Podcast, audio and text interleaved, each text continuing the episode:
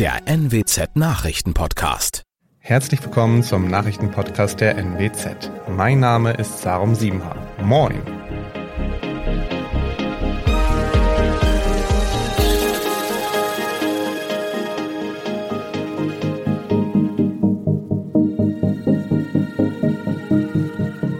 Und das sind die Themen des Tages. Großbäckerei Störbrot aus Westerstede kann nach Insolvenzanträgen vorerst aufatmen.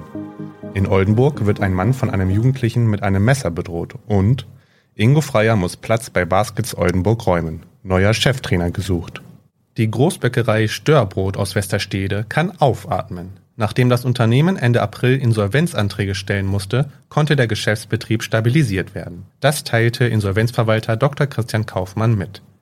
Die Produktion an allen Standorten läuft uneingeschränkt weiter, sagte Kaufmann auf Nachfrage unserer Redaktion.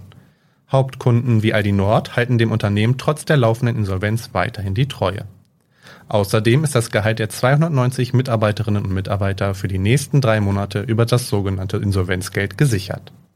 Grund für die Schieflage des Unternehmens waren die Preisanstiege bei Betriebskosten und Rohstoffpreisen. Abnehmer wie Aldi haben daraufhin einer Preisanpassung zwar zugestimmt, gleichzeitig aber auch die Abnahmemenge reduziert. Laut Kaufmann gibt es nun sogar schon Gespräche mit potenziellen Investoren. Einige wären sogar schon vor Ort gewesen und hätten sich den Betrieb angesehen. Wir haben zwar noch keine finale Lösung, aber nach so kurzer Zeit ist das eine positive Entwicklung, erklärte der Insolvenzverwalter. Ein 14-jähriger Schüler hat am Sonntag in Oldenburg nach einem Streit ein Messer gezogen und einen 35-jährigen Mann bedroht. Der Vorfall ereignete sich laut der Polizei in der Kaiserstraße. Der 35-jährige Mann hatte zuvor bemerkt, wie eine Gruppe Jugendlicher Glasflaschen zerschlug.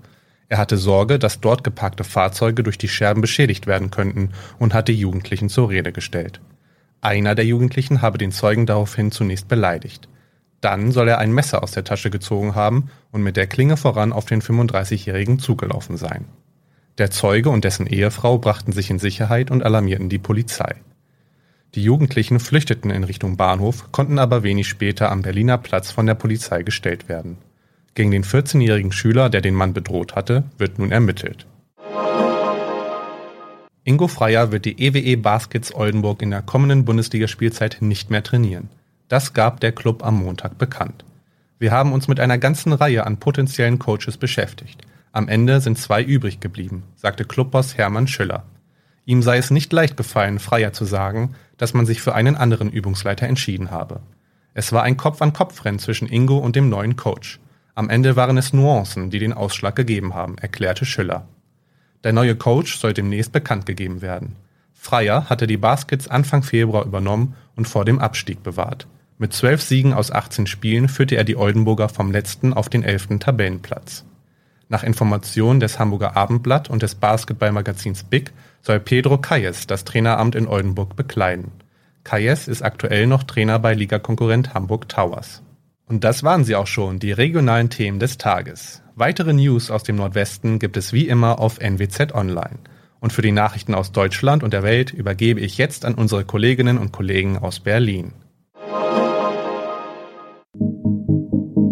Vielen Dank und einen schönen guten Morgen. Ich bin Nicole Markwald und das sind heute unsere Themen aus Deutschland und der Welt. Nach Finnland will nun auch Schweden Mitglied bei der NATO werden. Nach der Supermarktschießerei mit zehn Toten, US-Präsident Joe Biden besucht Buffalo. Und in Cannes starten die Filmfestspiele. Es ist eigentlich nur noch eine Frage der Zeit. In diesen Tagen entscheidet sich, wann Schweden und Finnland offiziell um die Aufnahme in die NATO bitten werden. Eine Mitgliedschaft war für beide Staaten lange undenkbar. Gerade Finnland wollte es sich mit seinem Nachbarn Russland nicht verscherzen. Aber der Angriffskrieg gegen die Ukraine hat zu einem Umdenken geführt. Sarah Geiserde berichtet aus Brüssel. Sarah, wie lange dauert so ein Beitrittsverfahren normalerweise? Wann könnte es diesmal soweit sein? Ja, es kommt ganz drauf an. Beim jüngsten NATO-Mitglied Nordmazedonien hat es fast 30 Jahre gedauert. Es ist nämlich so, dass jedes NATO-Land dem Beitritt zustimmen muss und Griechenland hat lange da blockiert, weil Nordmazedonien damals noch Mazedonien hieß, genauso wie eine nordgriechische Provinz. Und die Regierung in Athen hatte befürchtet, dass es da zu Gebietsansprüchen kommen würde. Am Ende hat man sich darauf geeinigt, dass Mazedonien sich in Nordmazedonien umbenennt und seit etwas mehr als zwei Jahren ist das Land jetzt auch in der NATO. Es kann also sehr lange dauern. Im Fall von Schweden und Finnland soll es aber sehr schnell gehen. Was heißt sehr schnell? Also ursprünglich hieß es aus dem NATO-Hauptquartier hier in Brüssel, wenn alles nach Plan läuft, dann könnte es noch in diesem Jahr klappen. Aber es läuft nicht alles nach Plan. Mittlerweile hat ein NATO-Mitglied Widerstand signalisiert und das könnte eben zum Problem werden, da ja jedes NATO-Mitglied zustimmen muss. Es geht um die Türkei. Skandinavische Länder seien Gasthäuser für Terrororganisationen wie die verbotene kurdische Arbeiterpartei PKK, heißt es vom türkischen Präsidenten Erdogan. Das dürfte wohl darauf hinauslaufen, dass Ankara Zugeständnisse einfordert, um der NATO-Erweiterung zuzustimmen. Was würde denn die Mitgliedschaft für Schweden und Finnland bedeuten? Also Finnland zum Beispiel ist ein direkter Nachbar Russlands. Die gemeinsame Grenze ist über 1300 Kilometer lang. Und jetzt hat der Ukraine-Krieg deutlich gemacht, dass Russland definitiv bereit ist, seine Nachbarn anzugreifen. Und das weckt Ängste in Finnland. Ein NATO-Beitritt würde insofern für mehr Sicherheit sorgen, dass das Land unter die kollektive Sicherheit des Bündnisses fällt. Würde das Land also angegriffen werden, dann würden die NATO-Partner zu Hilfe eilen und das Land auch militärisch verteidigen. Und das ist ja genau das, was die Ukraine sich jetzt zum Beispiel gewünscht hätte. Die NATO-Erweiterung ist doch die größte Angst von Präsident Putin. Damit begründet er ja unter anderem den Krieg in der Ukraine. Wie wird Russland reagieren? Klar, mit einem Beitritt von Finnland und Schweden würde die NATO noch größer und auch schlagkräftiger werden. Genau das will Russland nicht und es gibt ja auch schon Drohungen aus Moskau in dem Zusammenhang. Dass das Land jetzt mit einer großen militärischen Intervention reagiert, das wird in der NATO für unwahrscheinlich gehalten. Aber was man schon für denkbar hält, ist zum Beispiel, dass die Regierung in Moskau Cyberangriffe gegen Ziele in Finnland und Schweden startet.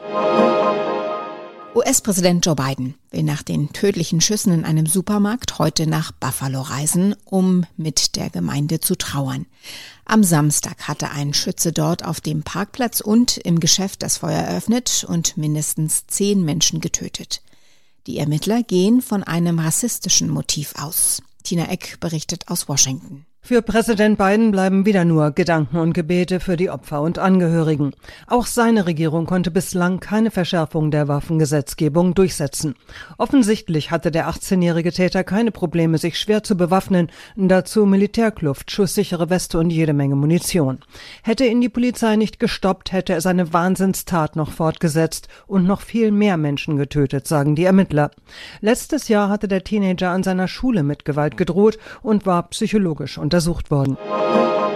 In Cannes starten heute die internationalen Filmfestspiele. Zum 75. Mal läuft der Wettbewerb um die Goldene Palme.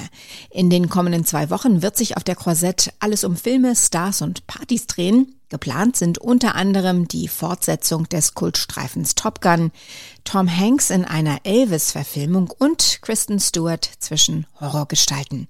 Weitere Informationen jetzt von Dorothea Fink, beinahe in Frankreich.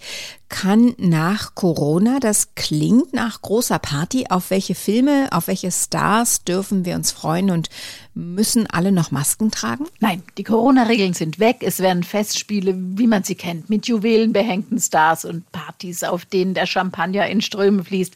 35.000 Leute von Fans bis Schauspielern werden an der Croisette, der berühmten Strandpromenade, erwartet und es werden außer Konkurrenz ein paar wirkliche Blockbuster gezeigt. Zum Beispiel Elvis, ein Film über Klar, Elvis Presley mit Austin Butler und Tom Hanks, der natürlich selbst in Cannes ist, wie auch Kristen Stewart, Lea Seydoux und nicht zu vergessen Tom Cruise für die Neuauflage von Top Gun.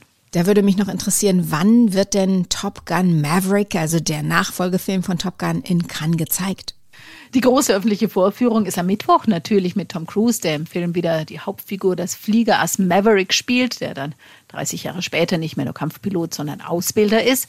Ob die Vorführung so spektakulär abläuft wie in San Diego, wo Tom Cruise selbst im Helikopter angeflogen kam, kann ich nicht sagen. Aber die Vorfreude in Cannes ist groß. Die Kritiken waren sehr gut und auch nicht uninteressant. Die Musik für die Fortsetzung von Top Gun stammt wieder vom bayerischen Komponisten Harold Faltermeier. Stichwort deutsche oder deutschsprachige Beiträge. Sind unter den 21 Nominierungen überhaupt welche dabei? Also im Rennen um die Goldene Palme tatsächlich wieder mal, muss man ja leider sagen, nicht. Aber es gibt immerhin 24 deutsche Co-Produktionen dort, von denen auch drei im Hauptwettbewerb sind. Und in Triangle of Sadness, eine Tragikomödie, in der eine Luxusjacht untergeht, spielt zum Beispiel Iris Berben mit. Und die Österreicherin Marie Kreuzer ist mit einem Film über die gealterte Kaiserin Elisabeth in der Nebenreihe vertreten. Und womit geht's eigentlich los? Naja, am Abend ist natürlich Eröffnungszeremonie, roter Teppich. Es wird die Ehrenpalme verliehen und zwar an Forrest Whitaker, den viele vielleicht aus Der letzte König von Schottland kennen. Ja, und ansonsten wird es blutig und gruselig, denn der Auftaktfilm von The Artist Regisseur Michel Azanavicius ist diesmal ein Zombie-Streifen, die Horrorkomödie Final Cut. Letzte Frage, beeinflusst der Krieg in der Ukraine die Festspiele in irgendeiner Weise? Auf jeden Fall, es sind ganz wenige Filmleute aus Russland da, schlicht weil die Festivalleitung in Cannes offizielle Delegationen aus Russland für unerwünscht erklärt hat. Dafür wird schon morgen der Film eines russischen Regisseurs gezeigt, der mit dem Regime in Moskau gebrochen hat und jetzt in Berlin lebt. Und es wurden auch extra Werke aufgenommen von dem Filmemacher, der, wie es hieß, noch mit der Kamera in der Hand von russischen Soldaten in Mariupol erschossen wurde. Heute ist Welthypertonietag, also Tag des Bluthochdrucks. Zu hoher Blutdruck ist eine Volkskrankheit. Selbst junge Menschen sind häufig schon betroffen. Woran liegt das und wie geht man richtig mit Bluthochdruck um? Darf man zum Beispiel mit Bluthochdruck regelmäßig Kaffee trinken? Darum geht's heute in unserem Tipp des Tages. Und Ronny Thorau hat Antworten auf all diese Fragen. Ronny, warum tritt Bluthochdruck inzwischen sogar bei Jugendlichen gehäuft auf? Der Hauptgrund ist Übergewicht, was eben auch bei Jugendlichen immer häufiger schon auftritt. Gerade zu viel Bauchfett ist da gefährlich. Bewegungsmangel verschärft das Problem und die Corona-Pandemie war da sicher alles andere als hilfreich. Bei der Ernährung sind zu süße Getränke und zu salzreiche Nahrung oft das Hauptproblem. Bewegungsmangel heißt nicht nur kein Sport, sondern auch zu wenig Bewegung im Alltag. Und dazu kommt noch ein dritter Faktor, langanhaltender Stress und Druckphasen. Die führen auch zu eher Bluthochdruck. Jetzt für Menschen, die darunter leiden, egal welchen Alters, da stellen sich ja trotzdem bestimmte Alltagsfragen. Also Kaffee zum Beispiel. Führt der zu Bluthochdruck oder verschärft ihn vielleicht? Also da kann man ein bisschen Entwarnung geben, weil Kaffee erhöht zwar den Blutdruck, aber vor allem, wenn der Körper nicht an Koffein gewöhnt ist. Also wer regelmäßig Kaffee trinkt, bei dem steigt der Blutdruck dann so nach einer Tasse gar nicht so sehr. Und diesen Gewöhnungseffekt, den erreicht man schon nach ein bis zwei Wochen regelmäßigem Kaffee trinken. Die Deutsche Herzstiftung empfiehlt, wer sein Herz schonen will, der sollte so maximal 400 Milligramm Koffein pro Tag zu sich nehmen. Das sind vier bis fünf Tassen. Und wie sieht's mit anderen Wachmachern aus? Also dieser Gewöhnungseffekt, dass unser Körper den Blutdruck gar nicht so sehr hoch fährt, der funktioniert nicht nur bei Kaffee, sondern auch bei grünem Tee und bei schwarzem Tee zum Beispiel, wer das besser verträgt oder lieber mag. Abgeraten wird aber von sowas wie Koffeintabletten. Solche Wachmacherpillen, sagt die Deutsche Herzstiftung, können sich anders als Kaffee durchaus ungünstig auf den Blutdruck auswirken. Und wer seinen Blutdruck so regelmäßig im Blick behalten und messen muss, der sollte das vor der Kaffeepause machen oder rund 30 Minuten danach, damit die Werte nicht durch den kurzzeitigen Kaffeeeffekt verfälscht werden. Europa ist im Fieber, im Lottofieber. Bei der Ziehung des Euro-Jackpots können Spielerinnen und Spieler am Abend 92 Millionen Euro abräumen. Noch nie gab es in Deutschland bei einer Lotterie einen höheren Betrag zu gewinnen.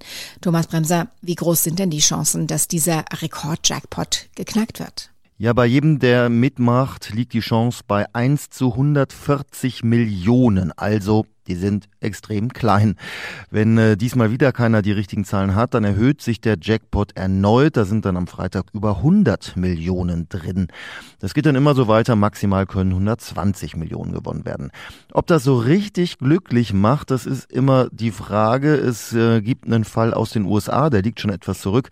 Da hat eine Frau fast 600 Millionen Dollar gewonnen. Sie hat aber abgelehnt, denn ihr Name wäre sonst veröffentlicht worden. Das wollte sie nicht. Hier bei uns bleiben die Gewinnerinnen Gewinnerinnen und Gewinner aber anonym. Soweit das Wichtigste an diesem Dienstagmorgen. Ich heiße Nicole Markwald und wünsche einen guten Tag.